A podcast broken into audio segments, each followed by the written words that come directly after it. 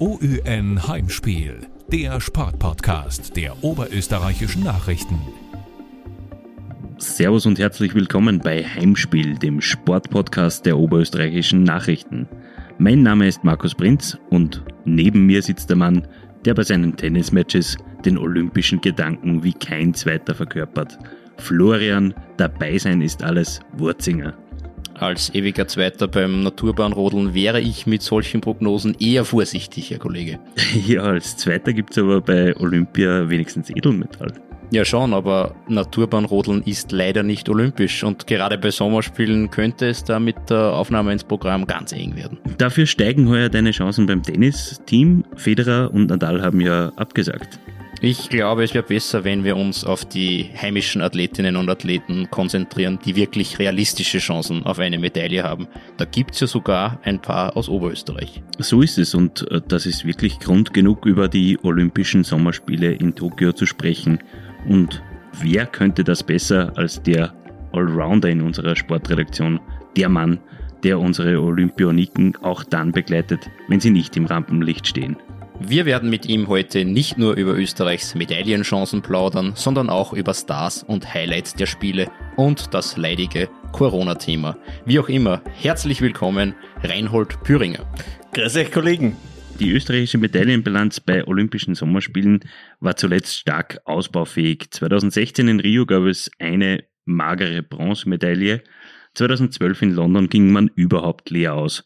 Muss man sich jetzt Sorgen machen, diesmal wieder leer auszugehen? Markus, du bist viel zu pessimistisch. Wir haben ja völlig neue Chancen. Ich sehe da ganz vorne in Jakob Schubert. Ich meine, wir sind eine Kletternation. Ihr wisst es nur noch nicht. Oh, das ist äh, eine vielversprechende Prognose zum Start. Das heißt, äh, wir haben im Klettern einen ganz heißen Medaillenanwärter, sagst du. Richtig, der Jakob Schubert ist Tiroler, und dort gibt's ja hohe Berg und dementsprechend hat er in der Kombination, das ist der olympische Bewerb jetzt im Klettern, hat er schon einen Weltmeistertitel geholt. Da steigen die Chancen super. So, jetzt prüfen wir gleich mal dein Fachwissen. Kombination aus? Aus dem Speed, aus dem Vorklettern, also aus dem Vorstieg, Vorstieg und aus dem genau. Bouldern. Genau. Was du schon eigentlich diesen Markus hast, das, weißt, du zuschaust. Das ist ein Thema, das verfolge ich nebenbei ein bisschen wirklich tatsächlich mit und, und, und äh, da hast du jetzt eine, die Note 1, die Note sehr gut. Ja. Hm. Aber jetzt erklär's einmal den äh, Zuhörern, die das nicht so genau verfolgen, was genau ist denn der Vorstieg beziehungsweise Bouldern, das kennt man ja, wenn man es als Freizeitaktivität hier und da macht, aber was genau äh, muss denn Jakob Schubert liefern, um eine Medaille zu gewinnen? Also Bouldern brauche ich jetzt nicht mehr erklären, laut, laut deiner Einleitung. Äh, Speed, fangen wir damit an. Der Name des Programms, wer ist es erst da oben, da rennen uns quasi fast vertikal die Wand drauf, ist irrsinnig spektakulär. Und Vorstieg ist eigentlich, wo ich mir sage, das eher das reguläre Klettern. Also da fange ich an und muss mich dann immer wieder einhängen, bis das wird dann wirklich ganz oben wenn wir äh, weiter schauen, äh, heiße Medaillenanwärter gibt es aus äh, österreichischer Sicht auch in der Leichtathletik. Nicht nur aus österreichischer, sondern speziell aus oberösterreichischer Sicht gibt es da ein paar ganz heiße Eisen. Lukas Weiß-Heidinger im Diskuswurf, äh, Verena Meyer, die vor ihrer Hochzeit Verena Breiner geheißen hat, und äh, Ivona Dadic. Was traust denn du diesem Trio zu? Ähm, es ist sehr schwierig, sage ich mal, weil äh, vor einem Jahr hätte ich gesagt, wir haben dort drei Medaillenkandidaten, drei oberösterreichische Medaillenkandidaten. Äh, jetzt derzeit so knapp vor die Spiele steht es leider nicht mehr ganz so gut da. Ich meine, fangen wir mit dem Positiven an. Der Lukas Weißheidinger ist voll auf Kurs, also da, da scheint es mit dem Formaufbau voll zu klappen es wird, also für Gold, wenn es normal abläuft, ist er da Daniel Stahl, das ist der Weltmeister, der schwedische, der war so überlegen heuer in der Saison, äh, letztes Jahr schon, dass an dem schwer äh, ein Weg vorbeiführt. Dahinter ist jetzt noch der, der Matthias C., der U23 Weltrekordler auftaucht, der Slowene, der sehr stark war, der zuletzt bei der Diamond League auch schon hinterm Stahl eigentlich den Platz gebucht hat. Und um einen dritten Platz ist er voll dabei. Also da wird es dann mehrere, da wird es vier, fünf Athleten geben, die da mit äh, mitwerfen und da ist er voll dabei. Äh, bei den Siebenkämpferinnen wäre Rena Meyer und Ivona Tadic, da hat es früher nicht so geklappt, wie's, wie man es gewünscht hat. Ich hab mit der Verena Meyer vor zwei, drei Tagen habe ich mit ihr telefoniert und die kann jetzt so knapp vor die Spiele, kann die eigentlich nur immer nicht alles trainieren. der hat bis zuletzt Probleme gehabt im Oberschenkelbeuger hinten. Und meist dann draufgekommen, das kommt vom Rücken von einer Entzündung. Ist immer sehr später draufgekommen, ist ja schwierig, dass man da überhaupt, äh, dass man das überhaupt eruiert, die ständigen Probleme, woher kommen die, weil es doch sehr komplex ist im Körper.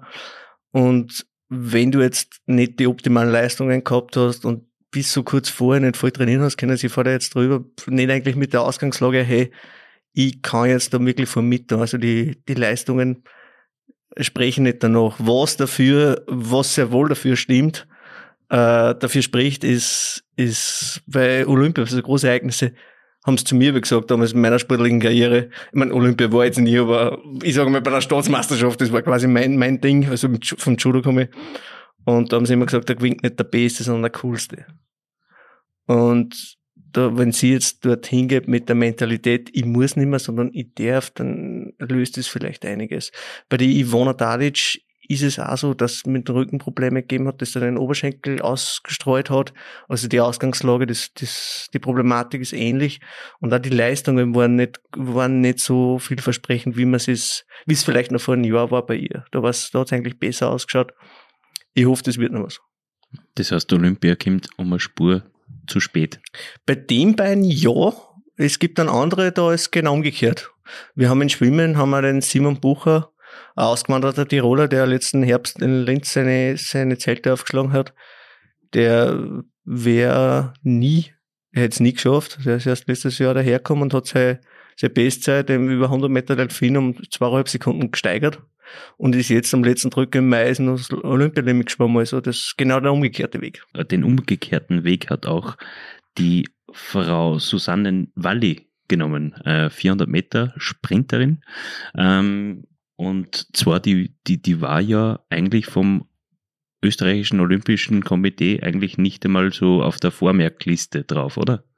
Das ist relativ skurril, äh, dass die, also der Verband, ich glaube, da muss man ein bisschen aussehen, der Verband muss dann im Vorjahr dann sagen, wer ist ja quasi auf der Olympic Longlist, wer kann sich da noch qualifizieren und das, die haben sie jetzt wirklich die Sportler mit den Chancen auch gut eingeschätzt und haben halt dann gesagt, nein, eigentlich bei der Susanne Walli, nein, es wird nicht mehr realistisch sein.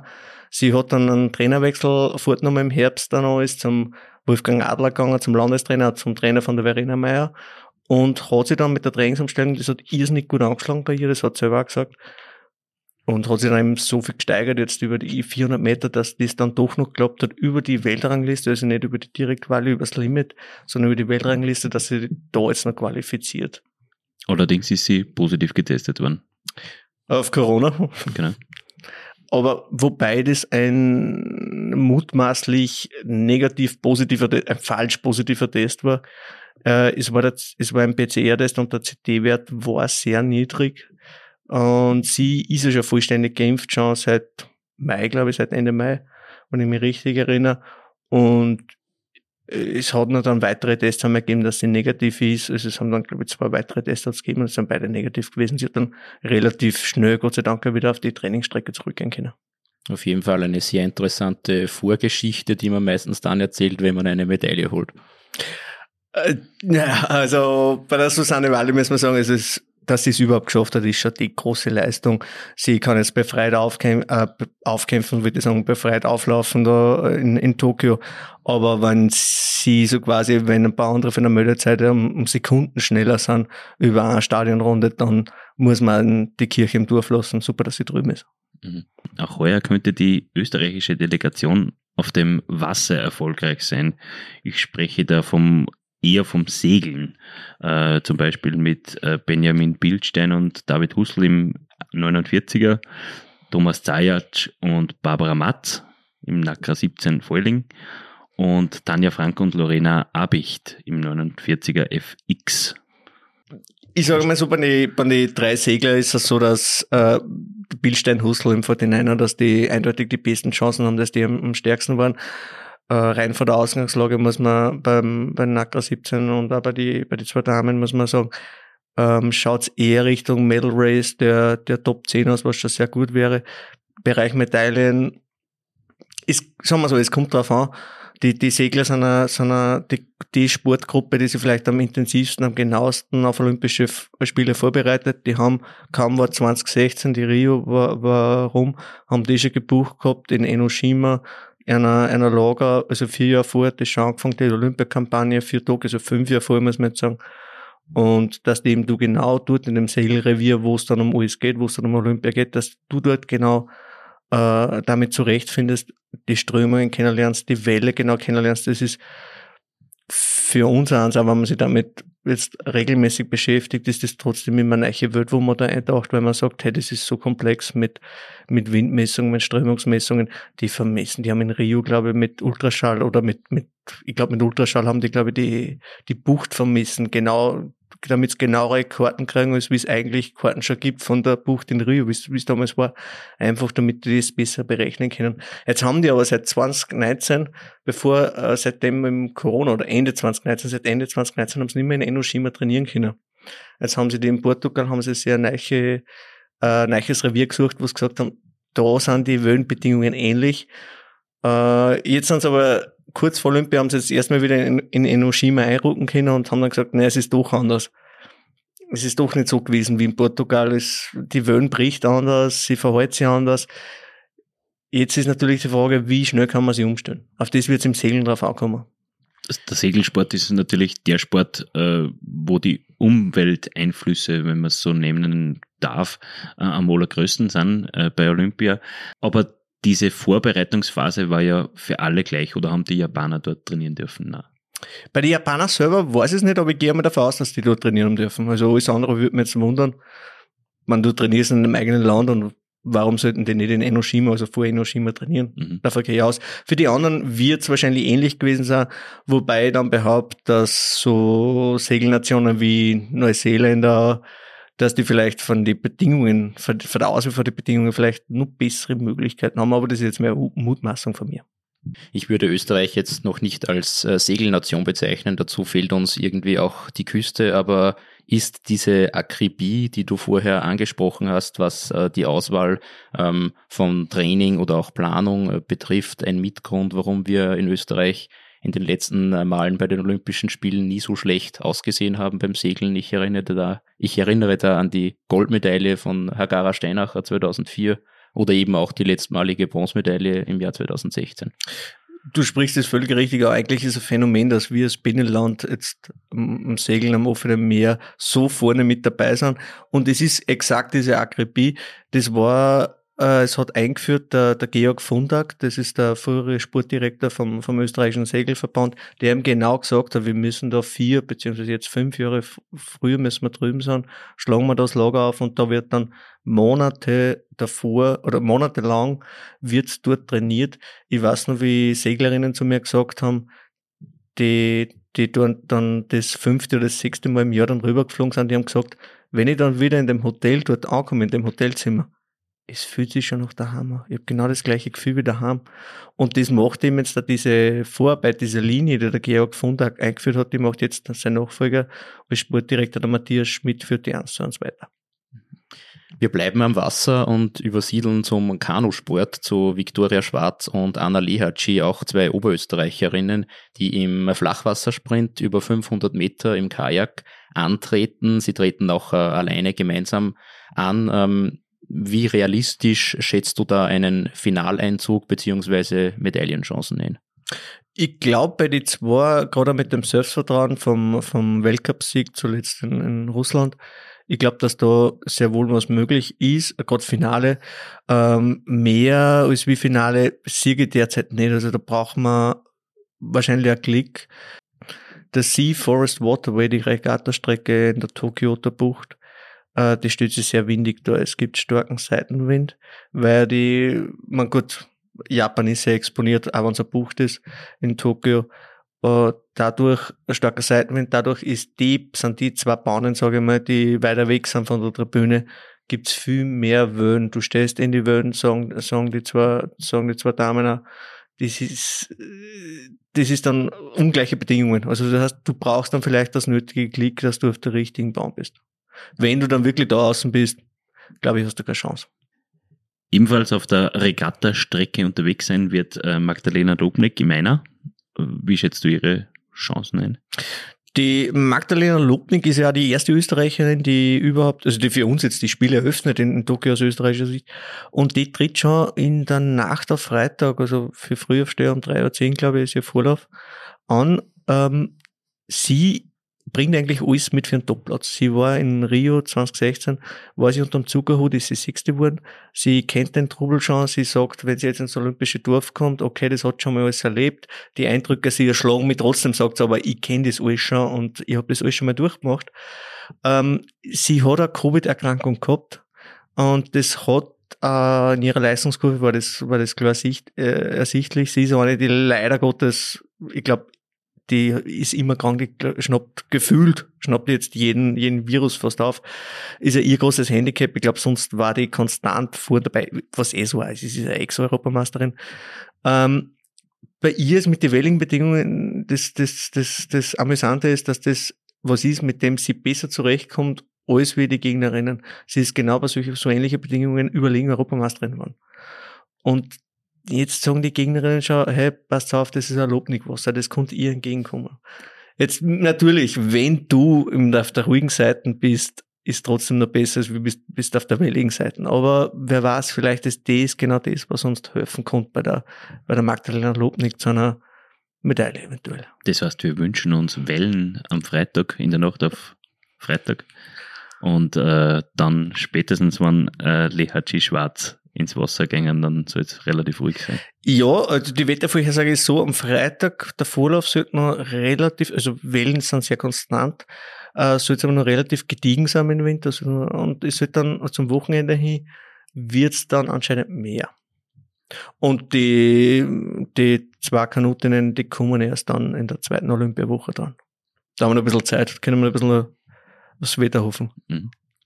Wir fassen also zusammen, auf dem Wasser könnte was gehen. Jetzt äh, stellt sich die Frage, wie schaut's denn im Wasser aus? Du hast vorher schon vom Schwimmen gesprochen. Da gibt's unter anderem einen gewissen Felix Aubück, der Vize-Europameister geworden ist über 400 Meter Kraul.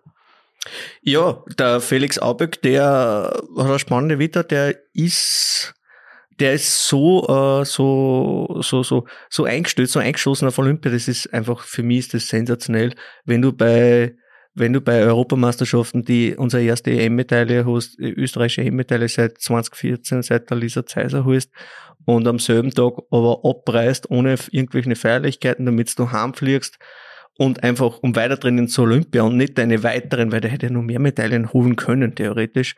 Jetzt bei dem, der hat wirklich Chancen gehabt drauf und sagst, na, ich passt, Hackerl drunter, ich fliege wieder heim äh, nach England zu meinem Trainingsstützpunkt auf meine Uni und trainiere dort weiter, einfach weil jetzt Olympiatraining für mich vorgeht, also wie ein dann weißt du schon, hoppala, der ist richtig ausgerichtet, der ist voll auf das, auf das hinfixiert.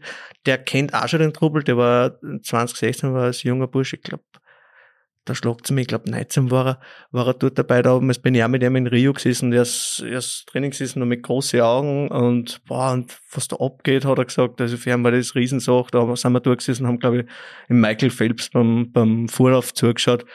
Und du hast gemerkt, wie das er elektrisiert, erst dann, glaube ich, er hat dann sein, seine Bewerbe fertig geschwommen und ist dann aufgebrochen und hat dann, ist direkt von Rio nach Michigan geflogen, wo er dann dort sein Sport, auf der Sportuni angefangen hat und wo er dann auch gestellt worden ist quasi und sie international die, die, die, ich sage mal, die, die nötigen Kilometer geholt hat. Für ihm, genau für das Unternehmen Tokio jetzt ein sehr cleverer Schachzug. Äh, wenn er der große Abräumer gewesen wäre bei der Europameisterschaft, dann hätten ihn jetzt womöglich alle auf dem Zettel. So kann er aus der Underdog-Rolle vielleicht eine Überraschung schaffen. Ja, ich meine, von den, von den, von der Ausgangslage, von den, von den Meldezahlen ist er, glaube ich, schwimmt er wo um fünf, fünfte, sechste beste Zeit herum. Und er ist dann noch nicht der logische Favorit oder Medaillenbank oder sonst was, für sowas können wir nicht reden. Er wird dort dabei sein, wo die Musik spielt. Und dann, ob es mehr wird oder nicht, das wird man, wird man außerfinden müssen. Wie steht's denn um die Oberösterreicher beim Schwimmen? Ja, ich vorher schon angesprochen, den jungen Simon Bucher, der mit 21 Jahren gerade noch auf dem Olympiazug aufgeschwommen ist, so sensationell. Ich meine, ist ja eine kitschige Geschichte eigentlich bei ihm. Er, sein Opa ist, kommt aus Tokio, äh, ist nach Österreich gezogen seinerzeit, hat, äh, war selber leidenschaftlicher Sportler, also Golfer in dem Fall. Und sein größter Wunsch war immer, dass eins von seinen Kindern äh, Profisportler wird. Aber die Tochter, sie war zwar Leichtathletiker-affin und ich glaube auch der Sohn hat irgendeinen Sport gemacht, aber die haben sie beide nicht geschafft jetzt zum Profisportler. Und jetzt der Enkel, der Simon, mit 21 Jahren jetzt schafft es. Ich meine, vor zwei Jahren ist er leider gestorben, der Opa. Aber also, wie er es geschafft hat, der, der Simon Bucher, er hat gesagt, er hat dann mit seiner Mutter telefoniert und hey, sie waren beide so glücklich, einfach auch, weil sie an einen Opa gedacht haben. Und dass es jetzt genau dort, in der Heimatstadt vom Opa, dass ich gesagt was jetzt der Traum erfüllt, ist eigentlich, eigentlich fast schon zu kitschig, um, ums, äh, dass das war ist. Ich habe nicht das gehört, er hat jetzt äh, Hawaii-Reise, glaube ich, gekriegt er von der Mama, weil er es geschafft hat. Und es ist ja bei ihm, also er war schon auf sehr gutem Weg. Er hat sich zwar 18 schon für die Olympischen Jugendspiele schon qualifiziert gehabt, hat sich aber dann zehn Tage vom Abflug nach Buenos Aires, waren es eingeladen, dass er Autogrammstunde geben am Tag des Sports in Wien ist er umböckert, hat seinen Knöchel gebrochen, hat operiert werden müssen und damit war eigentlich, also seine, seine Leistungskurve, seine ganze Entwicklung hat einen Knicks gehabt. Und seine Mutter hat dann ihm den nötigen, ich nenne es jetzt einmal Tritt, den mütterlichen Tritt, den sanften mütterlichen Tritt, den gibt's bestimmt, äh, hat es ihm gegeben, damit er jetzt dann doch die Profikarriere vielleicht einschlagt, damit er es probiert und ist er dann für Tirol weggegangen. Man muss dazu sagen, in Tirol gibt es kein 50 Meter Becken. Mhm. Für olympischen Bewerbe brauchst du 50 Meter Becken, kein, kein Kurzbahn, kein 25 Meter, sondern ein 50 Becken. Und in Tirol, die Diskussionen gibt es schon Jahrzehnte, glaube ich, aber sie schaffen es nach wie vor nicht. Profiteure sind wir in Oberösterreich. Wir haben da schon mehrere Tiroler jetzt, die, die heraufziehen, die sagen, hey, das auf der Google, super die Bedingungen und es hat schon bei einigen funktioniert. Wir haben, glaube ich, schon fünf oder sechs Schwimmer da. Simon ist eben dann einer, der letzten Herbst aufgezogen hat, ist. Und daneben hat er den Leistungssprung geschafft, hat dann Landestrainer Marco Wolf. Und der zweite Oberöst Oberösterreicher, ich mache jetzt gerade so Anführungszeichen mit den Fingern, äh, der jetzt aber in Tokio ist, der ist der Bernhard Reitzhammer, ist auch Tiroler, der seit fünf Jahren jetzt in Linz lebt, da beim Verein, in, beim ASV Linz, genau wie der Simon Bucher äh, schwimmt. Und der hat sich gleich über drei Strecken qualifiziert. Und ich sage einmal, da mit 27 Jahren jetzt bei Olympia drei Strecken qualifiziert, der will halt schon ein Semifinale. Der will schon über den Volllauf hinaus. Ich meine, wir brauchen jetzt da nicht über irgendwelche Top 5 Platzierungen bei ihm reden, da ist er, da ist er zweit weg. Aber Semifinale, Top 16 wäre für ihn schon eine super Sache. Mhm. Wir gehen aus dem Wasser, bildlich gesprochen, ähm, und gehen in deine ehemalige Hochburg zum Judo. Das habe ich gewartet, sonst war eine gekommen halt. Ja.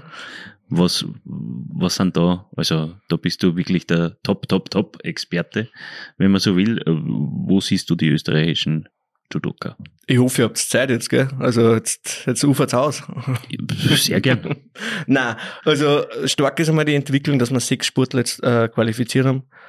Ähm, darunter jetzt auf Oberösterreich aber brauchen zwei Oberösterreicher, die zwei Wörser, die Sabrina Fützmus jetzt mit den vierten Spieler, die mit 41, also 41, so alt bin ich nicht einmal und ich habe schon vor, vor Jahren schon aufgehört.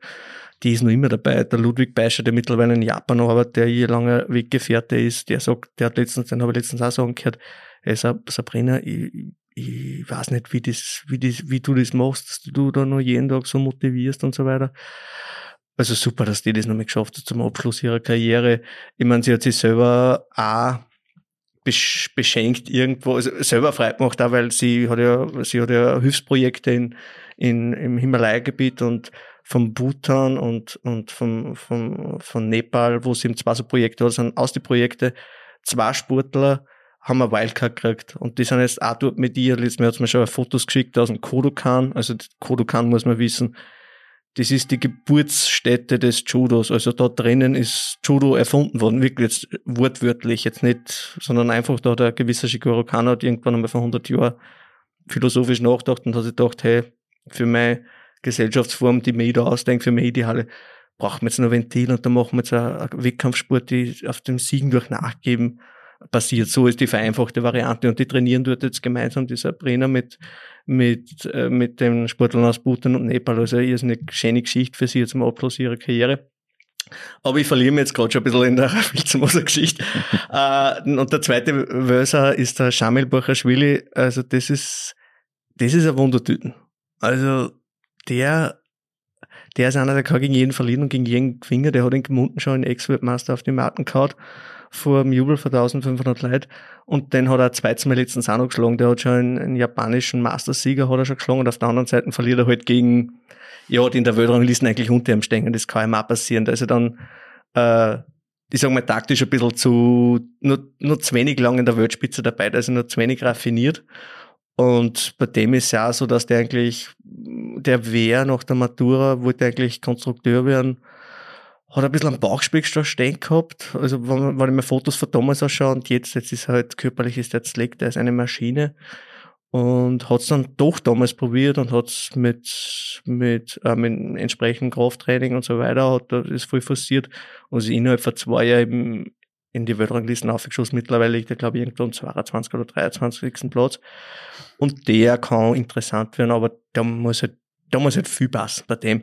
Jetzt davon die größten Chancen am Papier hat, die Niederösterreicherin Michaela Polares, die ist jetzt zuletzt WM Dritte geworden, bis 70 Kilo. Da, die schätze ich auch am dritten, fünften Platz da herum ein. Ähnlich könnte es bei der Bernadette Graf, der Innsbruckerin, bis 78 Kunst werden. Die ist ja 2016 schon im Bronzekampf gestanden, hat verloren, ist fünfte geworden. Fünf Sportarten gibt es, die heuer bei den Olympischen Spielen ihre Premiere feiern. Du weißt da Bescheid. Natürlich, also vorher hast du es schon angesprochen mit Klettern, dass ich in meiner Medaillenrechnung aber ganz oben habe. Also ich hoffe, ich, nein, ich lahm jetzt aus dem Fenster, das, das wird was. Ähm, dann Baseball und Softball, also man muss ja ganz, äh, man muss ja wissen, das ist ein bisschen amerikanisch angehaucht, aber in Japan ist Baseball die Sportart Nummer eins. Also ich war dann drüben damals auf Trainingslager und ich kann euch sagen, im Fernsehen und in den Zeitungen, das ist riesig. Das ist, dort, das ist dort wirklich riesig. Das ist eben auch mit der, also wie, wie das jetzt genau nach, nach, nach Japan kommen ist, das, wie das wie die Amerikaner funktioniert hat, kann jetzt, kann jetzt nicht genau erzählen, also das weiß ich zu wenig, aber es ist wirklich riesig dort und deswegen ist es kein Wunder, dass das dort dabei ist. Ähm, die weiteren sind eben Wellenreiten, also Surfen ist das erste Mal dabei. Man Surfen mit Windsurfen, da haben wir schon beste Erfahrungen. Mistral-Surfen, Christoph Sieber, Goldmedaille seinerzeit. Aber jetzt haben wir auch Wellenreiten. Wir sind leider nicht dabei. Vielleicht brauchen wir doch ein bisschen höhere Wellen am, am Neusiedlersee oder am Wörthersee. Die, die, stehende Welle in, auf der Eins, da war doch was, oder Traun, oder? Da war mal was, ja. Ja, da war mal was. Vielleicht wird das noch. Also, wenn es lang drinnen bleibt. Skateboard haben wir wenn dabei, die Julia Brückler, Wienerin. Aber also da traue ich mir jetzt nicht ganz was einschätzen. Also ich glaube, ich behaupte mal, ganz vorne sind wir nicht, aber schön, dass wir dort sind. Und natürlich für uns auch wichtig, Karate. Karate, wunderbar japanische Sportart. Und du wirst mir jetzt natürlich fragen, was die Bettina Blank dort macht, oder? Das wäre natürlich meine nächste Frage gewesen. Was macht die Bettina Blank da eigentlich? Ja, genau. Also die Bettina Blank, ich muss schon sagen, also das für die Karateka war es wirklich zart die letzten Jahre.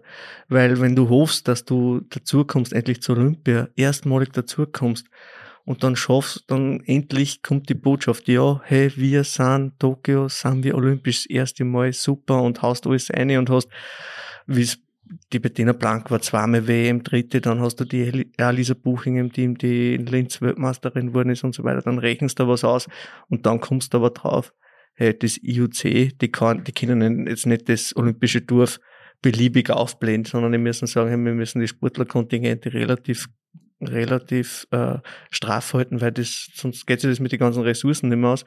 Das heißt, wir machen jetzt einfach mal aus sechs Gewichtsklassen, also die sechs Damen-Gewichtsklassen, machen wir jetzt einfach mal drei. Das heißt, wir legen immer zwei Gewichtsklassen zusammen. Und wie es war im Fall von der Bettina Blank, dann musste ich aufsteigen, eine Gewichtsklasse. Bei der, bei der Alisa war es ähnlich. Und dann hast du äh, Qualifikation, und dann dürfen es nur zehn pro Gewichtsklasse kommen dann noch dazu.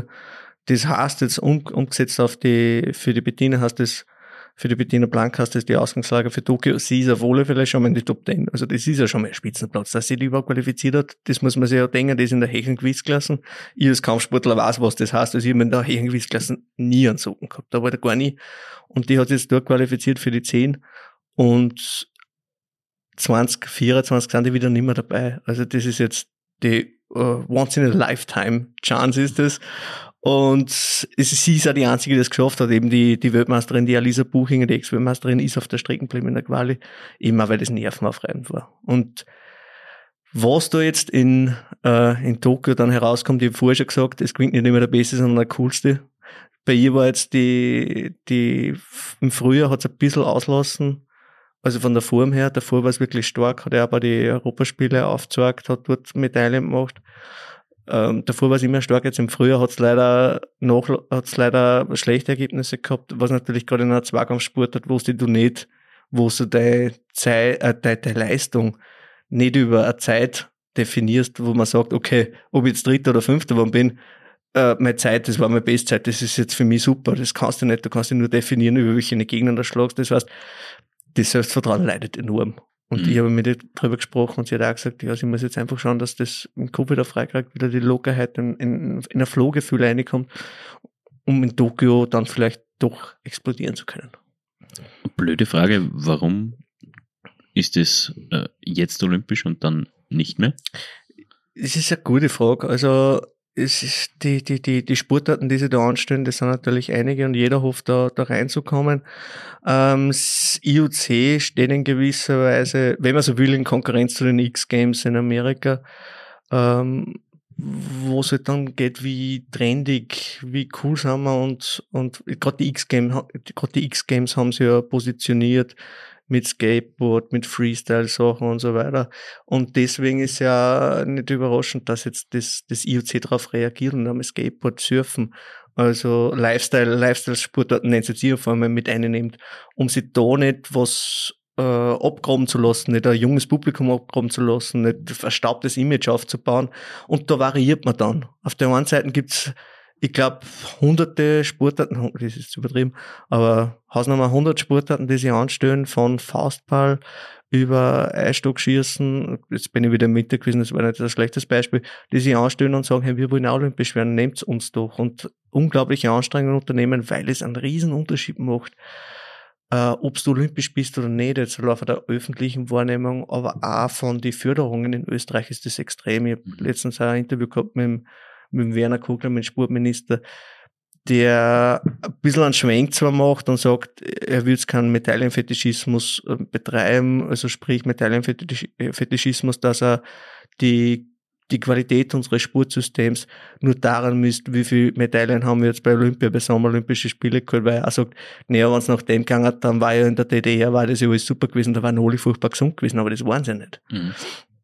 Insofern gängen jetzt, schwächen sie zwar ein bisschen ab, aber das, aber der Fokus bleibt trotzdem auf, äh, von der, von der leistungsbezogenen äh, Förderstruktur, die es in den letzten Jahren ein bisschen umgemodelt haben, also leistungsspezifisch gemacht haben, bleibt es aber trotzdem das Schwergewicht extrem und der Fokus bleibt nach wie vor extrem auf olympische Sportarten. Ein österreichischer Sportler, der auch in der Weltspitze vertreten ist und wahrscheinlich äh, Medaillenchancen hätte, ist Dominik Thiem, der leider aktuell verletzt ist, sich aber schon davor entschieden hat, an den Olympischen Spielen nicht teilzunehmen. Verstehst du seine Entscheidung, dass er da freiwillig gesagt hat, äh, ich fahre da nicht nach Tokio? Total. Also sowas von ähm, wegen Corona. Na, nicht, nicht nur. Also ich, man muss das, das Gesamtkonzept IOC, glaube ich, betrachten. Ich meine, ist ja nicht die erste Absage vom, vom Dominik-Team und äh, schaut man sich mal an der Tennis-Weltranglisten, äh, also oben angefangen, wer jetzt alle abgesagt hat. Ich habe das, glaube ich, eingangs schon in, genau. in eigenen Intro schon erwähnt mit, mit Nadal, Federer, Williams, mhm. äh, Halep, da, da eigentlich jeder, also fast jeder sagt ab, sagen wir, viele sagen ab. Und warum die alle absagen, ist ganz einfach. Das ist nicht, äh, die, die haben nichts davon. Die haben nichts davon. Und es, sie sind in einer komfortablen Situation, dass sie es aussuchen können. So ein Sportler, der Olympiasportler, ich kriege kein Startgeld, wenn ich Gold gewinne, kriege ich keine, keine Siegesprämie, ähm, ich darf nicht einmal meinen eigenen Sponsor präsentieren. Es gibt, äh, wenn ich jetzt an einen, an Lukas Weiß-Heidinger denke, der hat zum Beispiel Oberedo als Sponsor, der hat Rieder, äh, Rieder Bio als Sponsor, die begleiten ihn seit, seitdem er, glaube in Jugendjahren war, glaube ich, begleiten ihn die und bis rauf und jetzt bei Olympia muss, darf er diese Sponsoren nicht präsentieren. Ich glaube, die Black, die sogenannte Blackout Period heißt, ich glaube im Fachjargon, die beginnt neun oder zehn Tage von den Olympischen Spielen, dann dürfen die auf eine sozialen Medien nirgends mehr, wo was posten oder einen Sponsor präsentieren. Das ist verboten. Damit wirst du, ich glaube, wenn du dagegen verstoßt, wirst du verwarnt und ich weiß nicht, wie weit das gehen kann, ob es dann bis zum Schranzkali gehen kann, der dann ausgeschlossen worden ist. Das ist vielleicht das ein bisschen übertrieben, aber der Punkt ist, du darfst dort deinen Sponsor nicht präsentieren, du darfst nur die, die IOC-Sponsoren äh, präsentieren und mehr nicht. Und äh, ein Gewichtheber wie der Sages Matriosian, der kann sich ja das nicht aussuchen. Also der, der muss ja dankbar sein, dass er die, diese Bühne bekommt, da oben mitzutun. Und, aber andere Sportler, die sie in der wirtschaftlichen Situation sind, äh, in der komfortablen wirtschaftlichen Situation, dass sie die Wahl haben, ob sie jetzt da hinfahren oder nicht, die müssen sich das überlegen. Also ich bin, diese Regel hast, die, Regel 40 in der IOC-Charta, ich bin da völliger Gegner davon es kehrt meiner Meinung nach ein kleines Fenster, zumindest, dass ich einen, ich nenne jetzt, ich sage jetzt irgendwas, einen Brustsponsor haben darf. Natürlich darf sich dann der nicht mit die IOC Premium-Sponsoren äh, überschneiden. Also wenn jetzt äh, die Spiele werden von Tokio, äh, von Toyota werden die gesponsert, dann darf ich nicht ein Mercedes-Logo draufpicken. Das finde ich, finde ich wäre logisch. Oder jetzt für die neuen Automobilwerke in Steyr zum Beispiel, damit in Oberösterreich bleibt, darf ich dann das Logo drauf picken. Es geht mal rein, aber es gäbe Möglichkeiten und das IOC wehrt sich dagegen. Die haben wir, ich glaube, jetzt sind es wieder zehntausende freiwillige Helfer, die das für nichts machen quasi. Ähm, die Sportstätten stellt äh, Japan zur Verfügung mit zig Milliarden, aber wenn jetzt keine Zuschauer drinnen sind.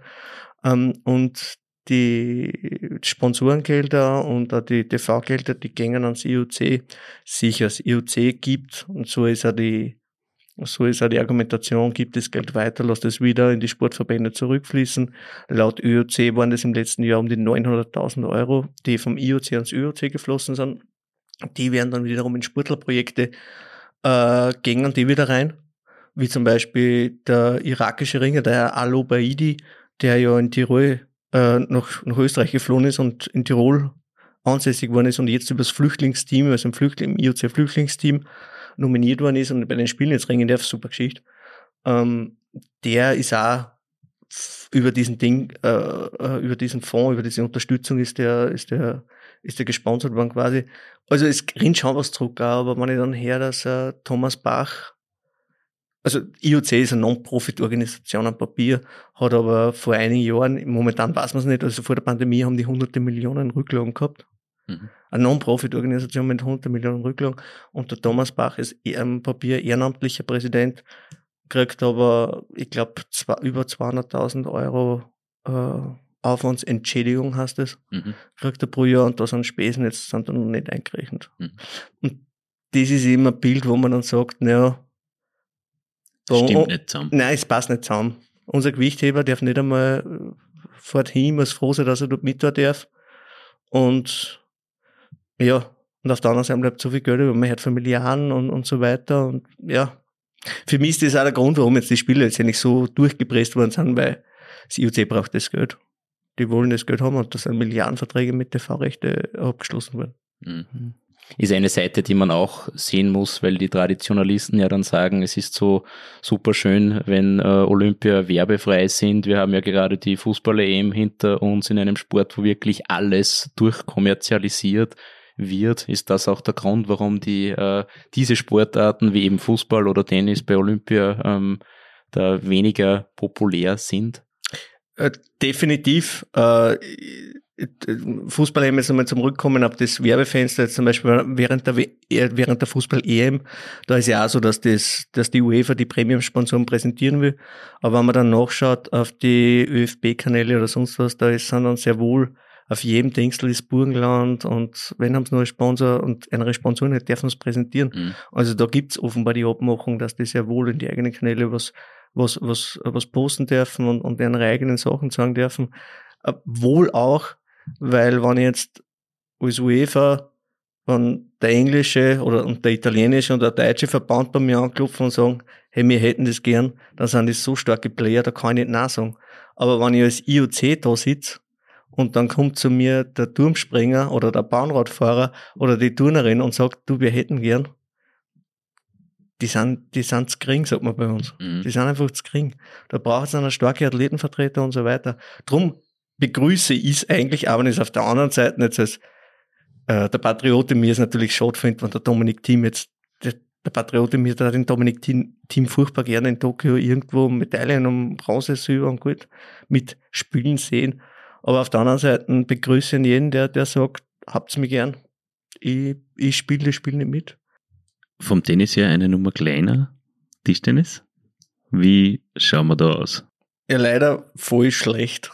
Also ich muss jetzt echt sagen, es war die Auslosung war und einer von unseren größten Chancen, also unsere größten Chancen, muss ich jetzt sagen, das ist ja sehr, ich brauche nicht, ich erzähle nichts Neues, wenn ich jetzt sage, die Chinesen dominieren das Ganze.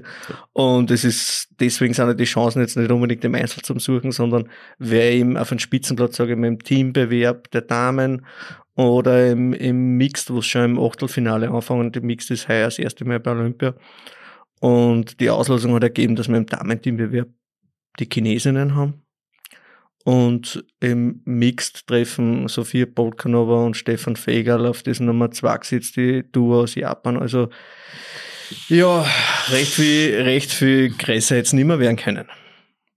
Allerdings bemerkenswert, Liu Jia spielt ihre sechsten Spiele. Das ist sehr bemerkenswert und vor allem mit ihr zuletzt, die hat jetzt zwei Bandscheibenvorfälle, glaube ich. Also ein Bandscheibenvorfall war es hinten in der Lendenwirbelsäule und wie es den, glaube ich, wegen der Schonhaltung wieder mit der Schonhaltung wieder halbwegs rausgekriegt hat und dann mit dem Stabilisationstraining ist sie auf einmal oben im Brustwirbelbereich eingeschossen und das war jetzt wirklich wenige Wochen vor den Spielen. Äh, Wenn es dann, ich glaube, ein paar Wochen vor den Spielen nicht mehr selbst aus dem Auto aussteigen kannst, dann bist du schon an einem Punkt, wo du sagst, hey, bringt's das? Vor allem, wenn du dann weißt, du musst 12, 13 Stunden rumfliegen. Und Sitzend. aber, sitzen natürlich. Äh, sie hat eh schon gesagt, zu die, zu die Teamkollegin hat sie gesagt, sie wird sich dann so einmal quer über sie drüber liegen, über alle Sitze am Schoß drüber liegen. äh, Aufnahmen habe ich keine gesehen, also ich glaube, sie hat es auch geschafft. Sie hat sich dann drüben im Pre-Camp, dürfte es wieder halbwegs, also im Futscho, in der Stadt Futscho haben sie sich vorbereitet, haben drüben schon also akklimatisieren können und an die Wettbewerbsbedingungen dank dem Boden, Wettkampfboden und Wettkampftische haben sie sich dran gewöhnen können. Und das hat alles sehr gut ausgeschaut. Das hat alles sehr funktioniert. Also zumindest die Verletzungssorgen sind vom Tisch, vom Tischtennistisch. Und natürlich ist jetzt die Frage, wie viel, in der kurzen Zeit, wie viel Form kannst du noch aufbauen und auch vor allem Selbstvertrauen ist ja eine Sache.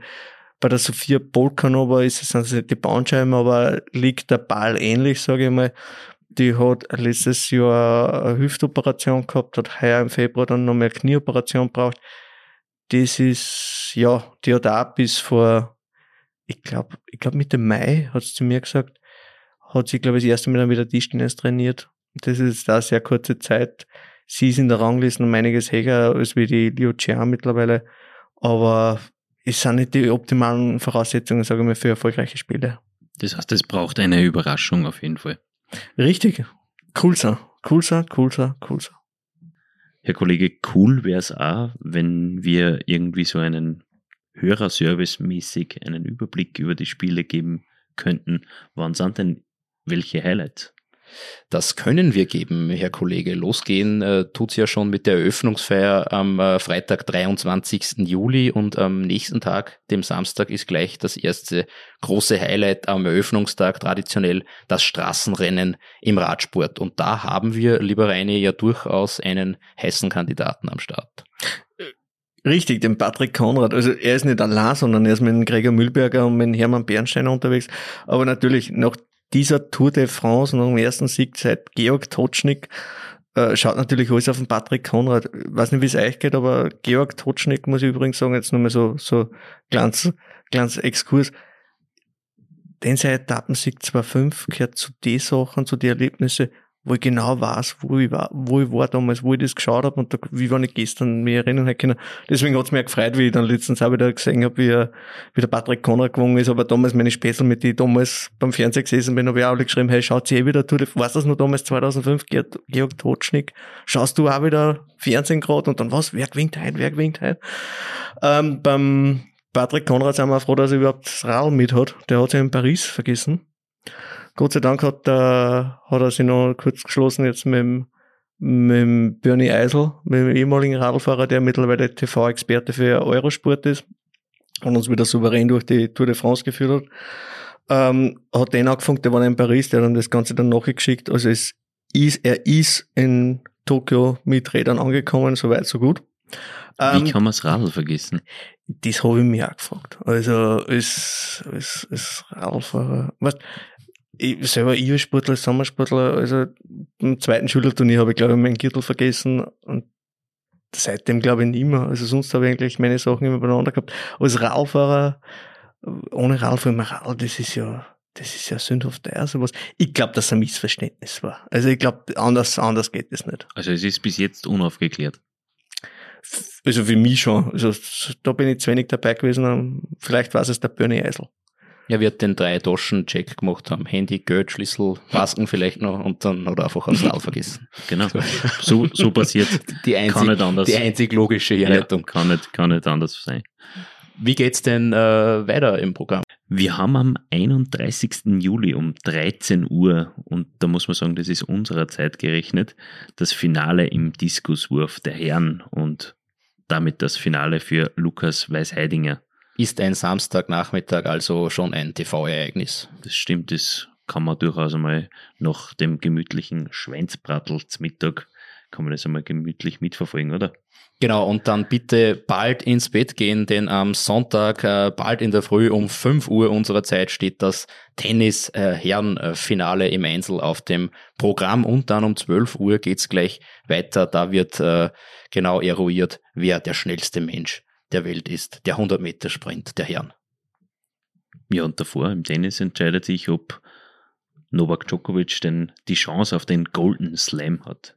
Das ist auch richtig. Ja. Und äh, da sind wir natürlich gespannt, ob er es überhaupt ins äh, Finale schafft. Man darf natürlich davon ausgehen.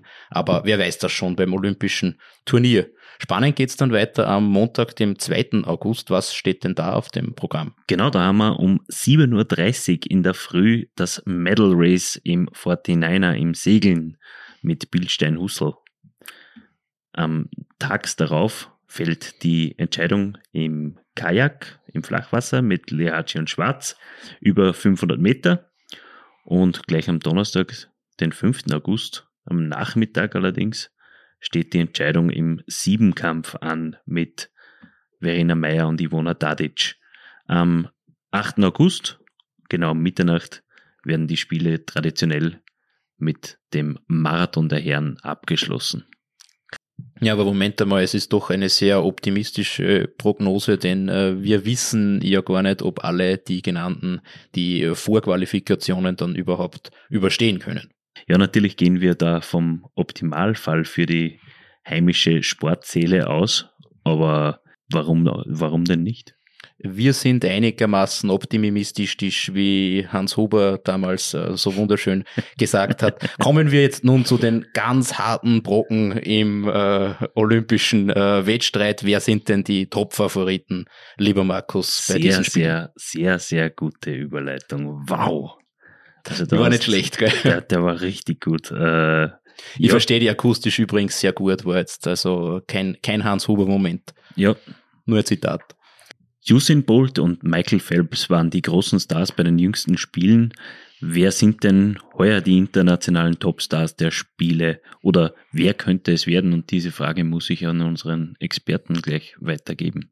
Ja, das ist die große Frage, die beschäftigt uns eigentlich auch. Ich meine, die, gerade die, die, zwei Gesichter von, von Phelps und Bolt, die waren jetzt untrennbar verbunden, weil es eigentlich die letzten, die letzten Male nicht umherkommen, wenn man irgendwie über olympische Spiele redet oder, oder schreibt in meinem Fall, dass man, dass man Bilder verwendet mit d zwei drauf. Das hat einfach nichts hat so sehr dieses Highlight symbolisiert wie der goldbehangene äh, Phelps und der blitzerschleudernde Bolt.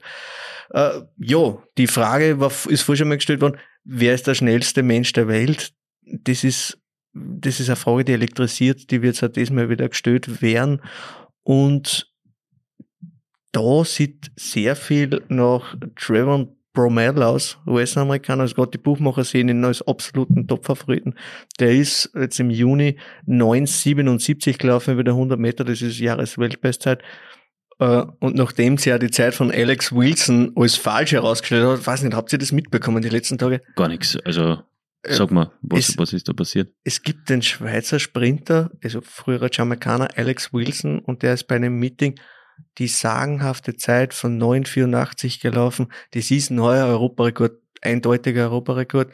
Und der Herr Wilson war aber so frei und hat ziemlich schnell nachher schon gesagt, naja, das kann so nicht stimmen. Ich renn keine 9,84, aber die Zeitnehmer waren sie sicher, haben das schon als Europarekord eingetragen und so weiter. Und es ist jetzt aber, die Schweizer sind sehr gründlich, haben das nochmal homologisiert, wie das heißt so schön und haben das nochmal nachprüfen lassen. Jetzt ist rausgekommen, nein, das stimmt nicht. Und das Alex Wilson hat natürlich mit der Selbsteinschätzung recht gehabt. Aber zurückzukommen am Jerome Bromell, der ist halt der Mann, der, den es zu schlagen gilt. Jetzt da der da noch ein Usain Bolt kommt. Und abseits davon wird er bei der, bei der Frage nach den großen Stars, Olympiastars, geht dann auch der Blick recht schnell rüber von der Leichtathletikbahn ins Schwimmbecken. Und da, ich habe die Frage auch im Felix Aube gestellt, äh, gestern beim, bei, der, bei der Pressekonferenz und er hat zu mir gesagt, das wird der Caleb Dressel. Das ist ein US-Amerikaner, der hat die Leistungen eigentlich schon gezeigt, die es braucht, um in diese Fußstapfen, oder wie sagt man beim Schwimmen, in diese, in diesen Wasserschatten reinzuschwimmen, sage ich mal, von, von einem Phelps, von einem Ryan Lochte, der ja auch nicht dabei ist. Mhm. Der ist schon 13 Mal Weltmeister geworden. Der hat die Leistung auch schon gezeigt, aber noch nie bei Olympia. Der hat bei Olympia bisher immer nur die, die Staffeln schwimmen dürfen. Ist total schon dekorierter Olympiasieger. Und abseits davon für mich eine sehr spannende Geschichte. Ich meine, Flo, die als Tennis-Enthusiasten wird dir das bestimmt sagen. Natürlich die Naomi Osaka äh, wie wir 2019 mit dem Olympischen Komitee drüben waren, einmal die ganzen olympischen Städten, Wettkampfstätten besichtigen, haben wir das äh, beim japanischen Olympischen Komitee vorbeigeschaut und haben mit denen gesprochen und haben uns da erklären lassen, wer sind eure großen Stars, wer werden die übergroßen Stars in Japan, wer, wer tragt diese, diese japanische Bewegung, diese Euphorie, welche Sportler sind das? Und da ist sehr schnell, also ich glaube, das erste Name ist sofort Naomi Osaka gefallen. Sie ist da drüben, aber wenn sie äh, einen Lebensmittelpunkt in, in, in den USA hat, ist sie der große Star für die Japaner. Und auf ihr wird großer Druck gelassen, ob sie, ob sie damit umgehen kann und wie sie damit umgeht. Zuletzt ist sie ja, also wird man, wird man sehen, aber zuletzt hat ja, hat sie angedeutet, dass sie ja mit öffentlicher Kritik hat bei den Pressekonferenzen nach den Matches, dass sie das nicht so taugt. Also das wird spannend. Das wird für mich wenn man so das Psychologische in die Sportler, wenn einem das taugt, das wird richtig spannend. Sonst natürlich äh, Novak Djokovic, Golden Slam ist schon gefallen und Kevin Durant, riesen, riesen Sache. Also die Basketballer, die US-Basketballer, da denkt man natürlich sofort an Stream Team. Die haben jetzt aber vor vier Vorbereitungsspiele, haben die zwei versemmelt. Also ob die die Glanznummer werden, muss man abwarten. Und dann bin ich ja schnell bei Simon Biles, bei der US-Turnerin, die, die in, in die Staaten, also bei uns ist ja eigentlich Turnen, äh, ist, ist eine sehr große Rande, ist eine, ist eine ziemliche Randerscheinung, aber in den US, USA ist das eine Riesengeschichte. Das ist, das ist ein absoluter Megastar dort. Man muss aber da auch fairerweise dazu sagen, dass es gewisse Sportarten wie zum Beispiel äh, Schwimmen, man denke nur an Michael Phelps, der ähm, keine Ahnung wie viele Goldmedaillen dann äh, bei den Spielen. 23. 23 waren es, unglaublich. Äh, aber er hatte eben auch immer die Möglichkeiten, das in vielen verschiedenen Bewerben ähm, unter Beweis zu stellen. Du kennst das ja beim Judo beispielsweise, da gibt's dann oft nur den einen Kampf äh, und der ist oft sehr schnell vorbei und dann fliegt man wieder nach Hause da hat man dann eben nicht die Chancen, äh, so und so viele Medaillen zu hamstern, oder? Das muss man auch einmal festhalten. Du hast recht. Also im Schwimmen so goldbehangen wie, wie Phelps und, oder Lochte oder Katie Ledetzky sind, ähm, das gibt's ja in anderen Sportarten nicht. Und wenn ich dir jetzt sag, hey, im Judo ist der absolute Superstar, ist ein zwei Meter zehn großer Franzose namens Teddy René, der einfach seit in den letzten zwölf Jahren genau einen einzigen Kampf, also jetzt nicht nur bei Olympia, sondern nur einen einzigen Kampf generell überhaupt verloren hat, ist, dann wirst du den wahrscheinlich nie wahrgenommen haben. Ich persönlich schaue, ich weiß ja, dass die Japaner auf dem 73 Kilogramm Weltmeister auf dem Show her, ohne dass das für, das für einen ein Riesenstar ist. Aber ja, es ist schwieriger, dass man über die Sportartengrenzen hinweg dann wahrgenommen wird. Wobei man muss ja gleichzeitig relativieren. Wir haben vorher über einen Djokovic geredet. Natürlich, Dennis ist wieder eine andere Hausnummer. Oder Matthias Steiner zum Beispiel, den hat man auch wahrgenommen. Da war es einfach auch die Geschichte, die er mitgenommen hat, die er abgeholt hat, mit der man sich identifiziert hat, wo man gesagt hat, mal schön, weil letzten Endes geht es ja nicht um, um Sekunden, Meter oder Kilogramm, sondern geht es um Emotionen. Deswegen schaut man sich an. Mit dem kann ich mich identifizieren. Mhm um dann noch ein anderes Thema zur Sprache zu bringen, das wir uns alle miteinander wahrscheinlich gerne erspart hätten oder ziemlich sicher gerne erspart hätten. Bundespräsident van der Bellen hat dem österreichischen Olympiateam bei der offiziellen Verabschiedung alles Gute gewünscht und dass sie wieder gesund zurückkommen. Natürlich stehen auch diese Olympischen Spiele im Zeichen von Corona. Es hat auch bereits erste Fälle in der Bubble gegeben. Glaubst du, dass alle Wettkämpfe nach Plan verlaufen oder dass äh, Corona dem dichten Programm dann einen Strich durch die Rechnung machen wird. Die, die, die Bubble ist ja schon der Platz irgendwo. Also der, der Virus ist schon drin im Olympischen Dorf, kursiert jetzt mehr oder weniger. Ähm, es hat jetzt noch keinen erwischt, wo man weiß, der ist eine große Nummer. Also wenn jetzt, wenn jetzt da vom, vom, von dem tschechischen Beachvolleyballer weiß man es zum Beispiel, wenn es den erwischt, der ausfällt und der jetzt nicht übermorgen sein Erstrundenspiel spielen kann, weil er in Quarantäne ist, hoffentlich geht's ihm gut und hoffentlich muss er in der Quarantäne sitzen, ist das auch so. Aber wenn jetzt äh, äh, Caleb Dressel zum Beispiel ausfällt, vielleicht der mögliche neue Superstar oder sonst was, dann werden sie auch beim IOC schwitzen. Ähm, die Stimmung in Japan ist generell jetzt, ob's äh, Gesamtbevölkerung ist sehr aufgeheizt. Mir jetzt geschreckt, wie dann der UK-Chef, also der Organisationschef, der Toshiro Muto, vorgestern oder gestern eigentlich gesagt hat, auf die Frage, ob er ausschließen kann, dass diese Olympischen Spiele kurzfristig abgesagt werden, er kann es nicht ausschließen, hat er gesagt, sondern er hat gesagt, wenn die Infektionszahlen wieder ansteigen, wird man diese Diskussion fortsetzen.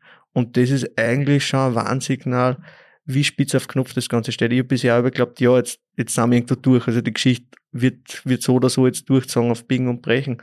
Aber dass es da schon noch mit der Möglichkeit gibt, die theoretische, dass die sagen, ja, es kann schon noch sein, das schreckt mich schon sehr. Mhm. Ist alleine schon bitter genug, ein Olympiastadion äh, sündteuer hinzustellen, wo dann keine Leute drin sitzen dürfen. Es, es ist uh, völlig absurd, wenn man mitkriegt, dass die da drüben jeden Tag getestet werden, keine Zuschauer, ich weiß nicht, wie viele Milliarden ausgegeben sind. Und dann spüle ich jetzt in meinem Kopf zwei Wochen zurück und erinnere mich an die Fanszenen aus London während dem Finale. Also das, das ist, da sind, da ist nicht ein Planet dazwischen, da ist, weiß nicht, da ist eine Galaxie dazwischen. Und das auf die Reihe zu kriegen, also es ist, es ist abs absurd, mehr kann man nicht sagen, das Ganze, ohne dass ich jetzt irgendwie sagen will, ja, die haben die ähnlichere Impfquoten wie die Japaner, ich weiß ich, ich will jetzt nicht das eine rechtfertigen und das andere verteifeln, aber allein, dass die, diese, diese, diese unterschiedlichen Herangehensweisen oder diese unterschiedlichen Voraussetzungen sind, sind ganz absurd, also das ist völlig schräg für mich. Die Balance passt einfach nicht in dem Bild. Ja. Aber vielleicht hat der Herr Bundespräsident ja was anderes gemeint. In Tokio ist nämlich der Bär los. Und zwar wortwörtlich. Weil vor dem Baseballstadion hat sich in den vergangenen Tagen immer wieder ein Bär als, so quasi als Zaungast eingestellt. Japan hat sich im Softball davon nicht beirren lassen und hat trotzdem gegen Australien mit 8 zu 1 gewonnen, nur für alle Statistiker, die jetzt mitschreiben. Die werden wahrscheinlich auch aufgeschrieben haben, dass Softball heuer erstmals olympisch ist. So ist es. Apropos olympisch und die Begrifflichkeiten. Was ist eigentlich falsch daran, wenn ich die Spiele als Olympiade bezeichne? Das ist ja ein Klassiker, Markus. Das ist ja, ein absoluter natürlich. Klassiker. Vor allem sind sie ja eigentlich in der offiziellen Bezeichnung die 32. Ah, die Sommerspiele der 32. Olympiade und jetzt sind wir dann komplett verwirrt. Ich meine, wie du wahrscheinlich im Geschichtsunterricht gelernt hast, ist die Olympiade eigentlich, war ja bei den antiken Griechen, weil das die, die vier Jahre zwischen den Spielen. Ist nach wie vor so. Ähm, viele Leute verwenden das fälschlich und denen wollen wir jetzt natürlich die Information anbieten, dass man das korrigiert eventuell. Aber bei Olympia zum Beispiel von der Begrifflichkeit her passt. Ich finde schon. Also es sind die Olympischen Spiele oder Ja. man ist bei Olympia. Sehe ich auch so. Ich bin jetzt kein Sprachwissenschaftler. Knifflig wird's wieder dann, wenn man, wenn man Olympionike sagt.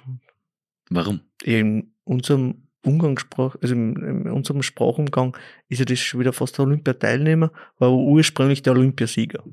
Aha, okay. Das habe ich auch nicht gewusst. Das heißt, man setzt äh, sehr positive Dinge voraus, wenn man Olympioniken anspricht. Richtig. So wie mir die Finalisten, wie der Markus vorher die Finalisten schon vorausgesetzt hat. Abschließend hätte ich noch eine kurze Frage. Am Freitag starten die Olympischen Spiele. Was machst du jetzt immer noch da? Solltest du nicht längst in Japan sein? Ja, also akkreditiert war ich, bin ich, war ich, muss ich glaube ich mittlerweile sagen. Also die oberösterreichischen Nachrichten sind ähm, eigentlich, ich, glaub, ich bin jetzt noch nicht so lange bei den oberösterreichischen Nachrichten, erst seit, erst seit vier Jahren. Also Rio habe ich noch fürs, für meinen alten Ar- Arbeitgeber gemacht. Aber die oberösterreichischen Nachrichten waren eigentlich immer Fixstarter, immer, immer dabei, vor Ort. Und dieses Mal ist für uns dabei sein nicht alles, weil wir wollten zwar, aber es sind die drüben die Voraussetzungen, eh wie wir vorher schon gesprochen haben, wegen Corona, wegen der Pandemie, sind so, dass wir eigentlich sagen, es zahlt sich nicht aus. Also ich halt jetzt angeben, wo ich am Hausnummer am 3. August um 15.30 Uhr mich aufhalte. Und dann, wenn ich dann sage, naja, ich mich ja bei der Entscheidung dazu haben, muss ich dann ansuchen und gleichzeitig äh, habe ich aber noch keine Gewissheit, dass ich dann wirklich dort dabei sein kann, weil nur eine gewisse, gewisse Anzahl, nur eine reglementierte Anzahl zugelassen wird an Journalisten. Dann kann es sein, dass ich 15.30 Uhr, wenn jetzt die Entscheidung ist, ich sage jetzt irgendwas da, der Weißheidinger, gut, der ist jetzt nicht am 3. August, aber wenn der jetzt sein Olympiafinale wirft, theoretisch könnte es sein, dass ich nicht einmal dabei sein kann, dass ich dann erst vor dem, im kleinen japanischen Hotelzimmer sitze und, und das Ganze vor dem TV-Schirm mache. Das nächste ist, du kannst mit, äh, als, als, als schreibender Journalist kannst du eigentlich kaum vier Augengespräche führen mit die, äh, mit die, mit den Sportlern, weil du eben so angeschirmt bist, weil du in einer anderen, Bubble bist. Du kannst die als Journalist nur bewegen zwischen Hotelzimmer, Wettkampfstätte, wenn du dort reinkommst und deiner Essens, also wo du dein Essen beziehst, dazwischen gibt es nichts. Du wirst, äh, du musst eine App runterladen, mit der die Behörden immer tracken können jederzeit. Es hat auch schon Fälle gegeben, sind schon auftaucht, schon vor die Spiele, dass Journalisten aufgetroffen haben in, in, in der Stadt, also die eben außerhalb von der Bubble äh, aufgehalten haben, denen wird dann die Akkreditierung entzogen, dann hast quasi, bist sowieso Game Over für die, hast es dann. Äh, ist unterm Strich für uns hat es sich nicht auszahlt. Und natürlich das gesundheitliche Risiko. Selber, ich bin schon geimpft, aber man weiß ja dann nicht, wann man dann zur, zur Verbreitung beitragt und so weiter. Das will man ja auch nicht. Von dabei sein ist alles zu dabei sein ist eben nicht alles. Was für eine schöne Klammer. Jetzt können wir den Podcast mit gutem Gewissen auch schließen. Vielen Dank, lieber Reini, für deine Expertisen. Bevor wir dich wieder in die Redaktion zur Recherche entlassen, musst du uns noch einen kurzen Medaillenspiegel-Tipp abgeben. Wie schneidet Österreich bei diesen Spielen ab? Ich habe mir dazu eigentlich noch wenig Gedanken gemacht. Ich habe natürlich vorher schon aus dem Fenster gelehnt und habe gesagt, ich erinnere mich, Jakob Schubert macht fix auch nicht, ich bleibe.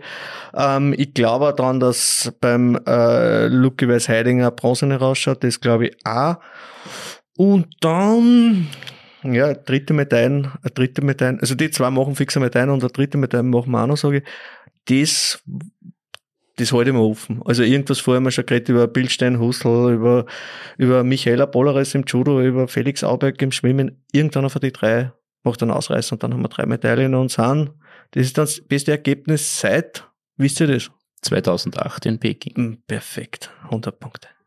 Zum Thema dabei sein ist alles noch eine interessante Ergänzung. Verfolgen Sie die Olympischen Spiele in der Printausgabe der Oberösterreichischen Nachrichten oder auf Nachrichten. Für uns war's das für heute. Wenn es Ihnen gefallen hat, würden wir uns über ein Abo auf Spotify, Deezer, Google Podcasts, Apple Podcasts, Amazon Music oder Fire freuen. Wünsche, Anregungen und Feedback, wie wir unsere Show weiter verbessern können, empfangen wir gerne über podcasts.nachrichten.at. Ein schönes Wochenende von unserer Seite und bis nächste Woche. Servus und auf Wiederhören. Das OÜN Heimspiel, der Sportpodcast der oberösterreichischen Nachrichten. Jede Woche neu auf Nachrichten.at.